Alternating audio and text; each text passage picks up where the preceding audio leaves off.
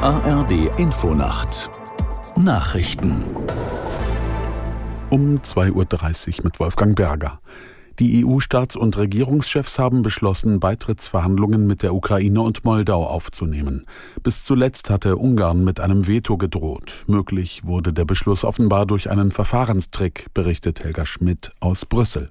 Die Entscheidung fand zwar hinter verschlossenen Türen statt, aber mehrere EU-Diplomaten berichteten danach, dass es der deutsche Bundeskanzler war, der den Vorschlag machte, dass Viktor Orban vor dem Beschluss den Sitzungsraum verlässt, was der ungarische Premier dann auch tat. Er verzichtete auf diese Weise darauf, ein Veto einzulegen und damit konnten die anderen 26 Staats- und Regierungschefs den Beschluss für die Aufnahme von Beitrittsverhandlungen mit der Ukraine fassen. Er ist verbindlich für alle, auch wenn der Ungar ungarische Premier nicht mit im Raum war. Israels Präsident Herzog hat sich gegen eine Zwei-Staaten-Lösung im Nahen Osten ausgesprochen. Es sei jetzt nicht die Zeit, um über Frieden und ein unabhängiges Palästina zu reden, sagte Herzog der US-Nachrichtenagentur AP. Dafür sei der Schmerz durch den Terrorangriff der Hamas am 7. Oktober noch zu frisch. Herzog trifft heute den nationalen Sicherheitsberater der USA Sullivan, der sich im Nahen Osten für eine Deeskalation der Lage einsetzen soll.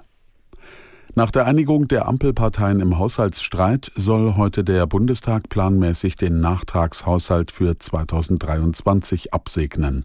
Eine Regierungsmehrheit gilt als sicher.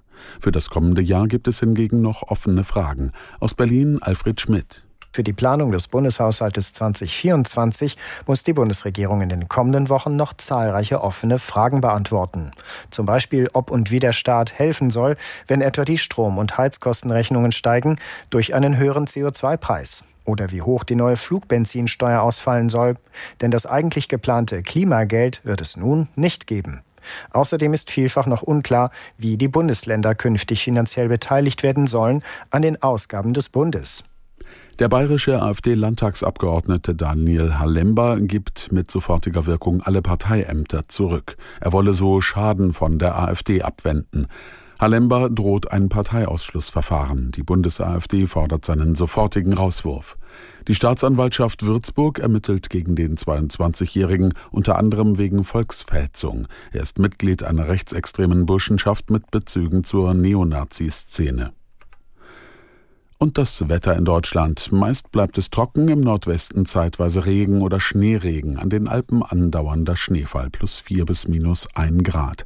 Tagsüber wechselhaft, in der Mitte, im Osten und im Süden zeitweise etwas Regen, teils Schneeregen, im höheren Bergland Schnee, im Norden überwiegend trocken bei 2 bis 9 Grad. Am Sonnabend heitere Phasen und weitgehend trocken, im Nordwesten zum Abend Regen bei 1 bis 9 Grad. Das waren die Nachrichten.